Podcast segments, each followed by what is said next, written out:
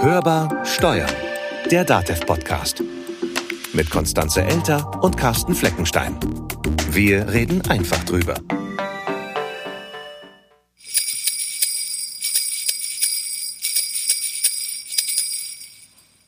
Heute ist der 2. Dezember. Und damit dürfen wir das zweite Türchen öffnen. Vom Hörbar Steuern Adventskalender. Naja, dann mach mal auf. Okay, was haben wir da? Es geht um Resturlaub. Finde ich klasse.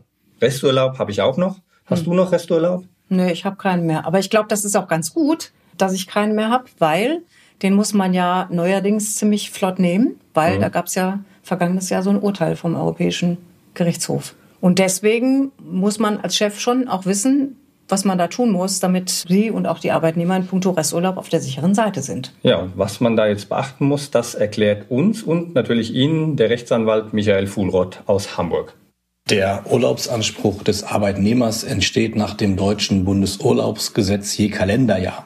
Der laufende Urlaubsanspruch muss daher auch grundsätzlich im laufenden Kalenderjahr, also bis zum Jahresende, genommen und gewährt worden sein. Nur in besonderen Ausnahmefällen, wenn nämlich zum Beispiel der Arbeitnehmer erkrankt war oder es im Betrieb aufgrund Mehrarbeit nicht möglich war, den Urlaub zu nehmen, dann darf der Urlaub in das Folgejahr übertragen werden und dort bis zum 31.03. des Folgejahres genommen und gewährt werden.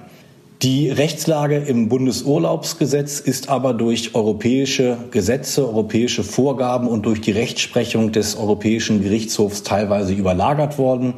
Der Europäische Gerichtshof, der den Urlaub als besonders bedeutsamen Grundsatz des Gemeinschaftsrechts ansieht, hat in verschiedenen Entscheidungen festgestellt, dass der Arbeitgeber den Arbeitnehmer auch in die Lage versetzen muss, dass er seinen Urlaub nehmen kann. Ich muss also als Arbeitnehmer vom Arbeitgeber darauf hingewiesen werden, dass mein Urlaubsanspruch mir zusteht, dass ich diesen Urlaubsanspruch nehmen kann und dass ich ihn auch nehmen darf, ohne dass mir Sanktionen drohen. Und nur wenn ich in dieser Transparenz den Arbeitnehmer darauf hingewiesen habe, auch mit dem Hinweis darauf, dass nicht genommener Urlaub verfällt, nur dann erlischt der Urlaub zum Jahresende. Wenn also durch den Arbeitgeber kein derartiger Hinweis erfolgt ist, dann besteht der Urlaubsanspruch des Arbeitnehmers auch noch im Folgejahr und auch über den 31.03.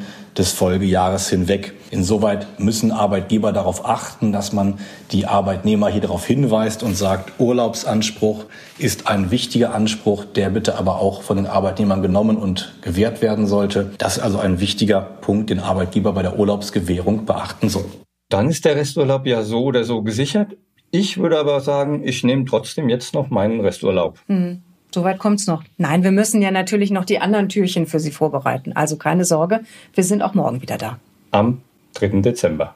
Nicht vergessen, Türchen öffnen.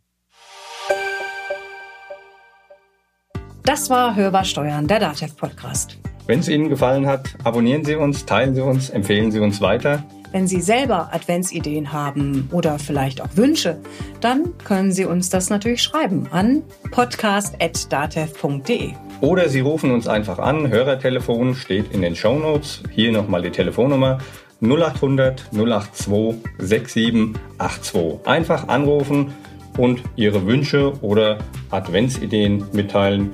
Und vielleicht findet sich der ein oder andere dann im nächsten Podcast wieder.